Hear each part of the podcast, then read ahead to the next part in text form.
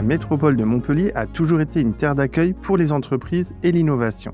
Santé, environnement, agroécologie, numérique, industrie culturelle et créative ou artisanat, notre territoire est bouillonnant d'énergie et d'initiatives.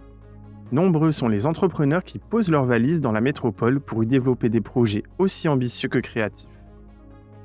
Pour entreprendre à Montpellier, je vous emmène à la rencontre de celles et ceux qui se mobilisent chaque jour pour faire bouger les lignes, inventer la ville du futur, partir à la conquête de nouveaux territoires et innover pour une société meilleure.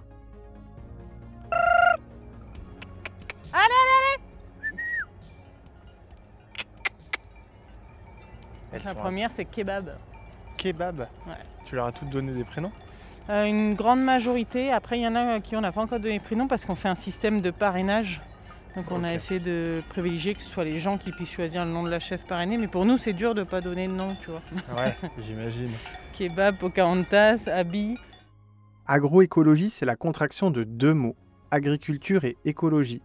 L'agroécologie réintroduit de la diversité dans les systèmes de production agricole tout en restaurant les écosystèmes.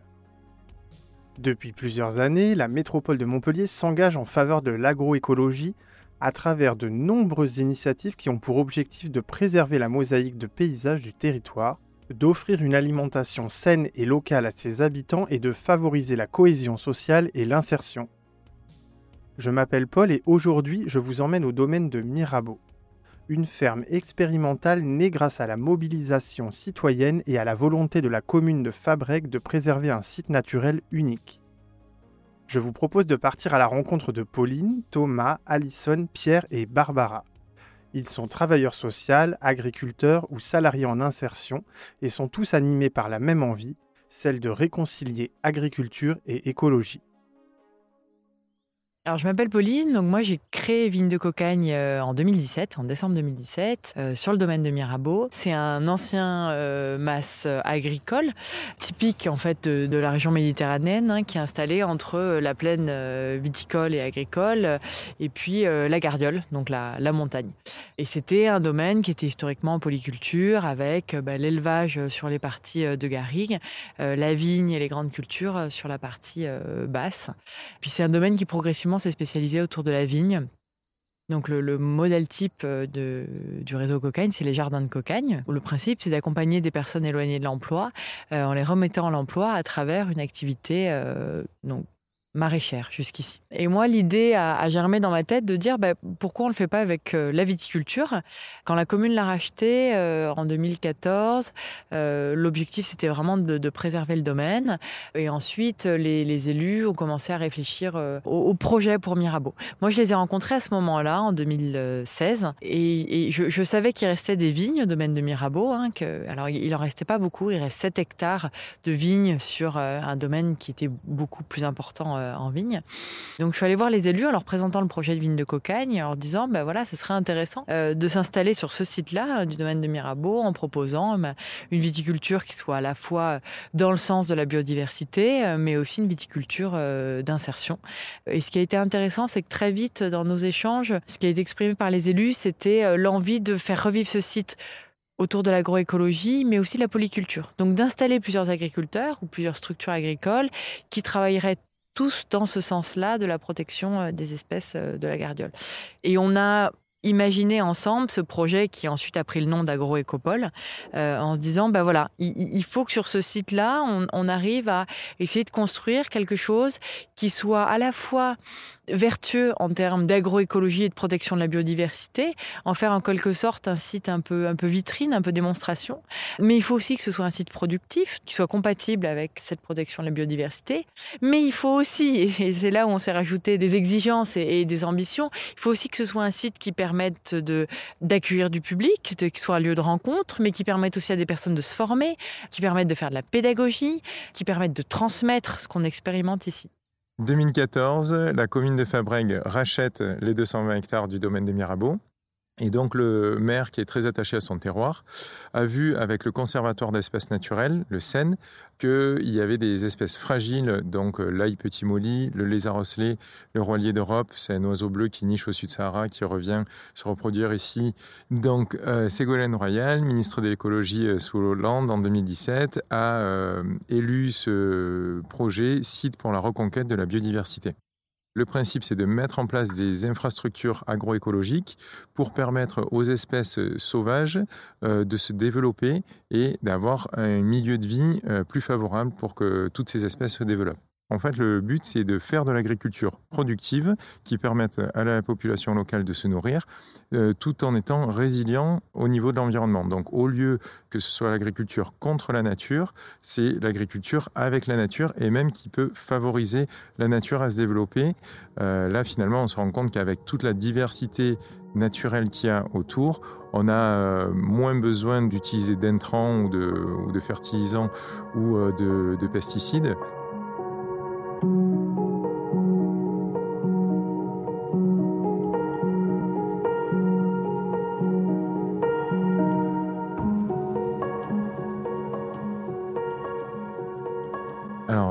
Thomas Richaud, euh, je suis assistant social en fait. Euh, depuis plus de 15 ans, 16 ans, j'ai travaillé auprès des demandeurs d'asile, des réfugiés. J'avais envie de faire quelque chose d'un peu plus écologique, en plus du social, pour la planète, pour mes enfants, pour euh, tout le monde. Donc l'idée de jardin d'insertion, ça associait bien les deux, à la fois le social et à la fois l'écologie.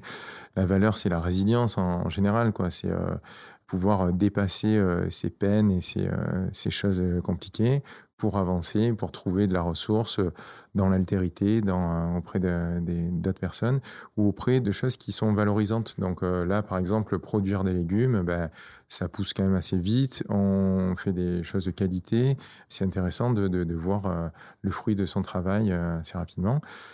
L'homme a fait déjà beaucoup de mal à la planète. Si on arrive à inverser un peu les choses et prendre soin de la planète, et aller moins vite dans le mur, euh, bah, tant mieux, quoi, au niveau écologie. Voilà. Je gardais toujours en tête l'idée de d'élever des cochons. C'était forcément en plein air, si possible en forêt. Mais bon, hein, voilà, on sait bien qu'autour de Montpellier, euh, trouver des terrains pas trop loin, euh, c'est compliqué, quoi. Et donc j'ai tenté ma chance. J'ai dit voilà, est-ce que ça vous intéresse des porcs et des abeilles? Et, puis ils ont répondu favorablement. On a discuté, on a fait avancé jusqu'à ce qu'ils me disent bah, nous, on veut bien te, te prêter, enfin te mettre en fermage, euh, te louer la forêt qui est, qui est là. Plus le fait qu'il y ait d'autres collègues autour, enfin, quelque part, le projet collectif m'intéressait, l'ambition public-privé du projet. Euh. L'objectif principal, c'est quand même la biodiversité et d'utiliser l'agriculture comme moyen de reconquérir la biodiversité. Ben, moi, je suis assez convaincu que c'est possible.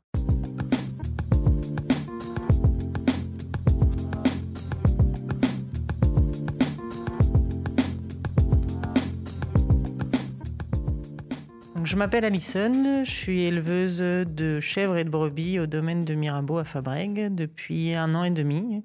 On a un élevage pastoral avec donc des animaux qui passent leur journée dans la gardiole à se nourrir en prélevant euh, les végétaux. Ça leur permet de s'alimenter. En même temps, ça va euh, rouvrir les milieux pour favoriser la diversité et lutter contre les incendies.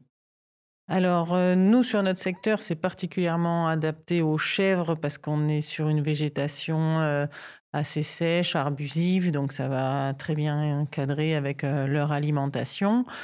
Donc pour nous, ce qui est vraiment important, c'est l'agroécologie, utiliser l'environnement comme il est sans vouloir le modifier et s'adapter à lui. Le troupeau de chèvres est arrivé en juillet 2020 sur le domaine, donc ça fait 18 mois environ.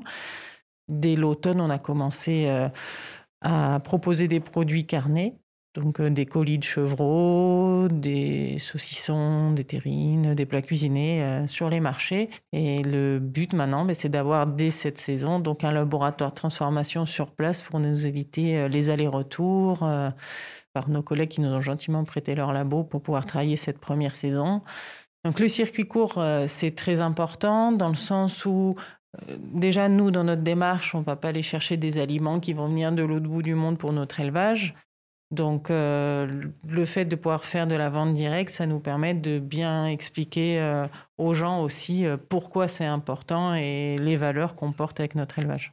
On a le respect de l'animal, ne pas vouloir qu'il soit enfermé, ne pas vouloir enlever les petits des mères pour leur donner du lait artificiel, mais les laisser avec les mères. Ben, c'est pareil, on va produire moins longtemps. Mais dans notre idéologie à nous, c'est plus éthique. Après, je critique pas les autres élevages. Chacun a son idéologie, chacun a sa manière de travailler. Nous, c'est la nôtre.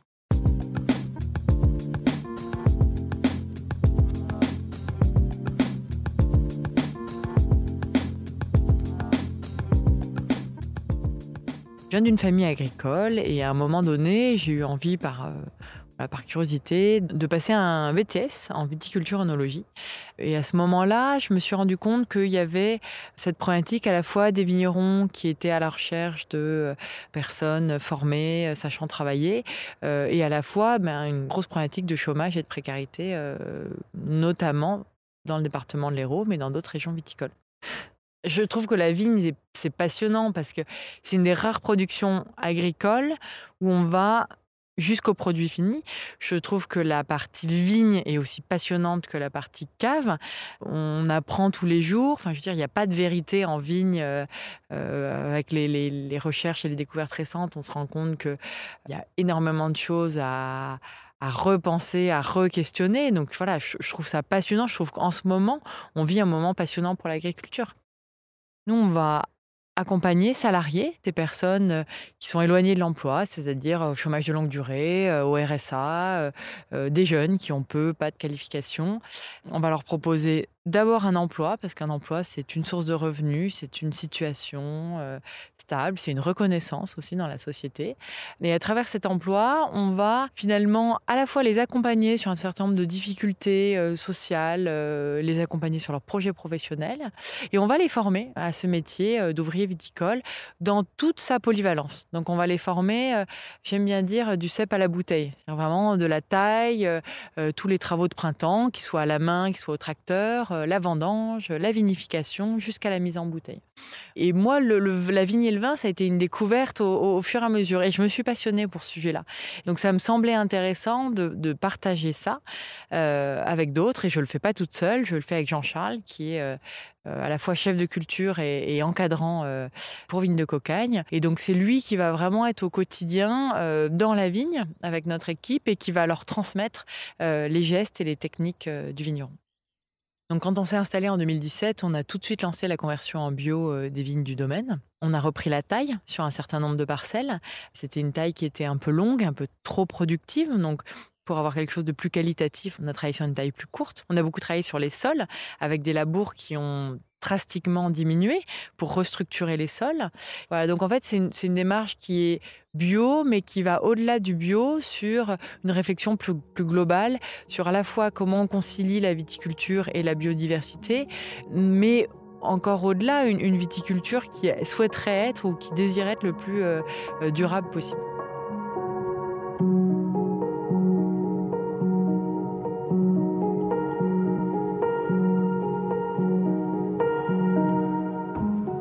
Constate une amélioration du sol. On a mené beaucoup de compost, donc euh, un amendement important pour que euh, cette matière euh, carbonée se décompose et fasse venir les mycorhizes, les bactéries, etc. Donc on voit qu'il y a vraiment une amélioration du sol.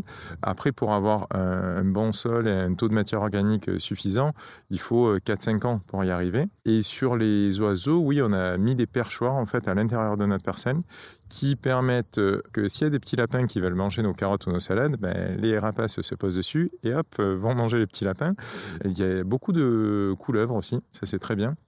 Donc on, voit des changements, mais dans 5 ans, euh, les arbres qu'on a plantés, ils, feront vraiment écran par rapport au vent. Ça va changer le paysage complètement, ça va faire de l'ombrage, ça va faire du bien pour tout le monde, et dans 10 ans, ça sera encore mieux. Donc voilà, il faut être patient, mais on voit déjà un début de changement. Nous, ce qu'on s'est dit, c'est qu'on veut vraiment prendre soin du sol. Pour prendre soin du sol, donc il y a eu énormément d'amendements et surtout, on ne veut pas retourner le sol. On travaille sans tracteur, donc on ne veut pas le tasser pour pas avoir un engin très lourd et on ne veut pas le retourner, donc pas de labour profond parce que la vie qui est dans le sol à 20-30 cm sous le sol, elle euh, se développe à cette température-là, avec euh, cette obscurité-là. On travaille le sol sur 4-5 cm avec euh, beaucoup d'amendements et simplement on décompacte le sol, donc avec la grelinette. Et ça marche bien aussi avec le volet insertion, puisque là, on était à 12 salariés en insertion en mai 2020. On est passé à 18 salariés en insertion en juin 2021. On passera à 24 salariés en insertion en juin 2022. Euh, ça permet à des personnes qui n'ont pas travaillé depuis un certain temps, avec euh, différentes choses à régler, de reprendre confiance en elles, de construire un projet professionnel et de sortir vers un emploi stable. C'est ça la dynamique première de notre structure, c'est avoir un impact social. À la fois, euh, notre méthode, c'est une méthode douce pour le sol, c'est doux pour les humains aussi, on va dire. Donc, c'est un peu le parallèle entre l'agroécologie et l'insertion. Ben, au plus il y a de diversité, au plus il y a de richesse et au plus on s'en sort euh, collectivement.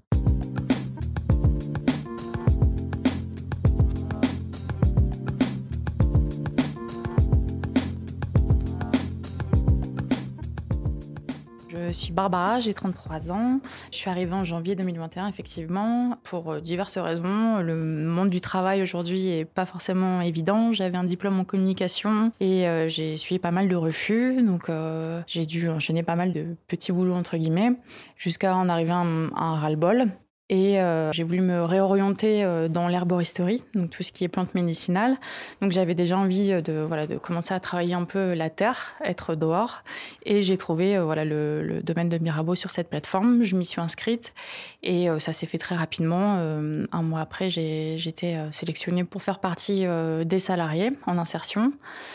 Euh, voilà, donc euh, ça me permet euh, bah, déjà de, de, partager une, expérience humaine très très enrichissante. On est vraiment mélangé, voilà, avec, comme Thomas disait, des personnes de cultures très différentes, avec des parcours assez hors du commun. Donc j'ai appris vraiment le, côté maraîchage bio et le respect de la terre, euh, etc. Aussi prendre conscience effectivement de la biodiversité. On est quand même ici dans un cadre euh, idyllique où plein de projets se mettent en place. Donc c'était euh, voilà prendre conscience un petit peu de tous ces enjeux-là dans l'agriculture. Et, et puis moi, mon travail après, il est très varié. Ça va aussi bien, euh, voilà, des, choses qu'il faut forcément faire, comme le désherbage, qui prend quand même beaucoup de temps dans, dans l'agriculture biologique, à euh, voilà, de préparation de semis, euh, plantation, récolte, et puis aussi, effectivement, on a des paniers d'adhérents, donc toute la préparation, la logistique en fait, ce qui est très chouette quand on est en insertion ici, c'est que tous les lundis, on rencontre euh, un travailleur social qui nous aide. En fait, voilà, ça va être aussi bien d'apprendre le français et de passer son permis. Moi, pour ma part, c'était de préparer mon projet pro. Et ça m'ouvre aussi euh, voilà, un, réseau, euh, entre guillemets, un carnet d'adresses qui est hyper, hyper intéressant aussi, très enrichissant quand j'arrive, je les nourris. Eux, c'est le rendez-vous, quoi. C'est-à-dire, quelque part, quand ils me voient arriver, ils entendent la voiture ou ils viennent directement pour manger. Et je les nourris à base, c'est surtout des céréales en fait sous différentes formes. Soit du pain que je récupère à la cantine, c'est la cuisine centrale de Montpellier qui fournit que du pain bio, et là c'est le pain qui n'est pas distribué. Donc je récupère une, à deux fois par semaine le pain là-bas, et aussi euh, boulangerie pain et partage qui est à Fabrègue. Et bah voilà, tous les trop cuits, pas assez cuits, tordus, euh, je récupère. Des cochons, ont quand même une capacité de destruction euh, importante. Euh, donc tout l'enjeu, c'est de limiter cette destruction et de jouer sur le fait que euh, ben, après une destruction de, certaines plantes, eh ben, il y a d'autres plantes qui vont venir et qui peuvent apporter de la diversité et euh, qui, on n'est pas dans, une dégradation, on est plutôt dans une modification de l'écosystème vers quelque chose qui peut être quand même intéressant. L'enjeu, c'est de suivre les rotations, c'est-à-dire combien de temps ils sont restés, combien il y avait de cochons, sur quelle surface. Et en parallèle, le conservatoire euh, bah, fait des relevés euh, de, biodiversité, essentiellement plantes pour l'instant, mais il y a aussi des relevés sur les chauves-souris, sur les oiseaux, sur les insectes, etc. Et après, euh, le temps venu, ben, on, essaiera de croiser ces données et d'essayer de, voir dans quelle mesure les pratiques sur les cochons ben, influent positivement ou négativement sur la biodiversité.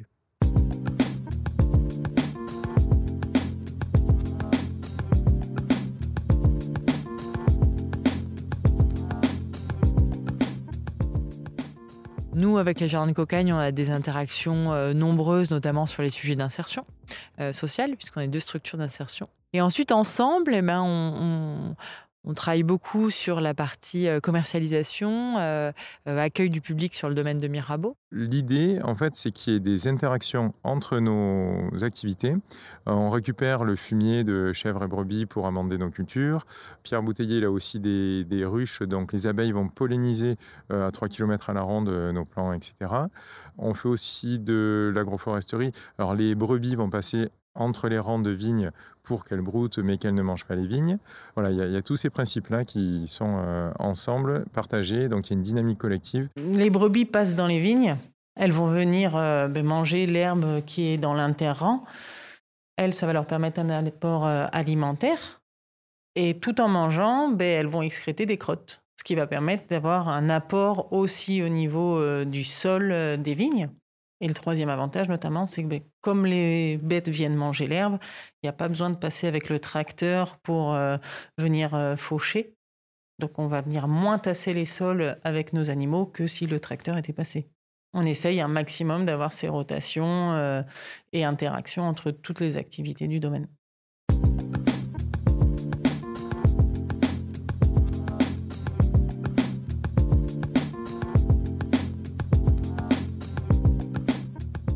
Je suis à présent avec Isabelle Terrasson, qui est coordinatrice de la politique agroécologique et alimentaire de la métropole de Montpellier. Bonjour Isabelle, j'aimerais avoir votre sentiment après l'écoute de ce reportage et spécialement savoir comment ce projet de la ferme Mirabeau s'intègre plus largement dans la politique agroécologique de la métropole. Euh, la métropole porte depuis 2015 euh, une euh, politique agroécologique et alimentaire dans laquelle elle identifie euh, des fermes ressources euh, comme étant des jalons de la transition agroécologique du territoire. Les fermes ressources, c'est des fermes publiques, euh, privées, qui appartiennent à plusieurs porteurs de projets. Il y en a une douzaine qui sont recensés dans le cadre du schéma de cohérence territoriale.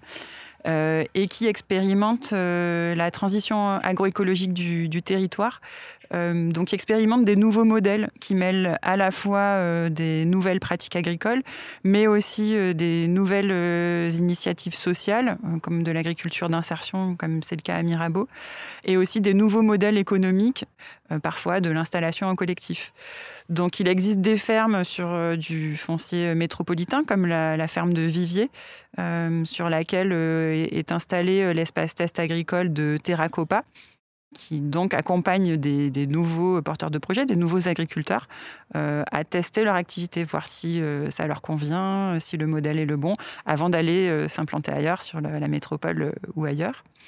La, Chambre d'agriculture aussi, à sa porta, on considère que c'est une, ferme ressource parce que c'est un lieu où se croisent beaucoup d'organisations professionnelles agricoles et au-delà de ces fermes ressources, est-ce que vous pouvez m'expliquer quelles sont les autres actions que vous menez ici sur le territoire? Alors la politique agroécologique et alimentaire, elle s'articule autour de trois axes opérationnels et deux axes transversaux. Donc la première orientation, c'est de façonner un territoire agroécologique. Donc il y a à la fois euh, l'animation de, cet archipel de fermes ressources, euh, mais il y a aussi toute l'action sur euh, la mobilisation du foncier métropolitain et communal. Il y a tout le volet d'accompagnement des agriculteurs à avoir des pratiques agroécologiques, notamment sur les périmètres de protection des captages, c'est-à-dire pour protéger les ressources en eau. La deuxième orientation, c'est autour de l'approche l'approvisionnement de la ville, donc comment approvisionner la métropole? Bah, par des produits euh, locaux euh, et de qualité. Et puis le troisième axe qui est un petit peu nouveau, euh, qui est de permettre à tous les habitants d'accéder à une alimentation de qualité et choisie, et aussi à expérimenter des, nouveaux modèles en fait pour améliorer une offre alimentaire accessible à l'échelle de l'ensemble de la métropole. Et pour terminer, Isabelle, j'aimerais que vous me donniez quelques exemples de projets concrets que vous menez actuellement sur la métropole de Montpellier.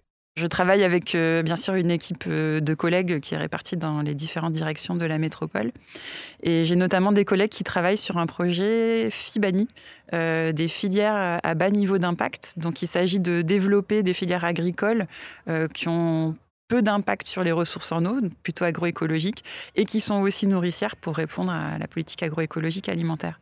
Ça peut être, par exemple, sur les, céréales légumineuses, la création d'une aire de triage pour séparer euh, euh, les pois chiches des petits euh, morceaux de cailloux et de terre qu'il pourrait y avoir pendant les récoltes. Un deuxième projet euh, dont je peux vous parler, euh, c'est peut-être euh, justement sur le domaine de Vivier, qui est une autre ferme ressource, avec l'appui du Conservatoire des espaces naturels, un plan de gestion agroécologique est en cours d'élaboration, qui va permettre de développer des infrastructures agroécologiques sur le, sur le domaine, des haies, des petites mares voilà, et puis de développer aussi euh, l'information euh, des, visiteurs sur l'interface entre agriculture et, et biodiversité. Isabelle, vraiment merci beaucoup d'avoir pris le temps de nous aider à mieux comprendre comment la métropole s'implique à la fois pour soutenir l'agriculture, l'écologie et la biodiversité sur le territoire. À très bientôt.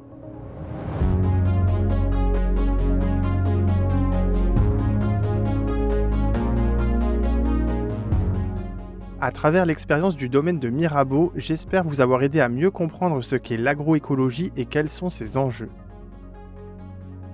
Dans la description de cet épisode, vous trouverez de nombreux liens utiles pour en savoir plus sur cette thématique. Si vous avez aimé cet épisode, n'hésitez pas à le partager autour de vous, à vous abonner à notre chaîne et à laisser un commentaire ou des étoiles sur votre plateforme d'écoute habituelle. Vous pouvez aussi nous rejoindre sur les réseaux sociaux d'Entreprendre à Montpellier pour poser vos questions et interagir avec nous. Je vous donne rendez-vous très bientôt pour un tout nouvel épisode du podcast Entreprendre à Montpellier. Ce podcast a été produit par LFB Studio pour Montpellier Méditerranée Métropole. Réalisation Paul Angèle, mixage Bastien Nicolai.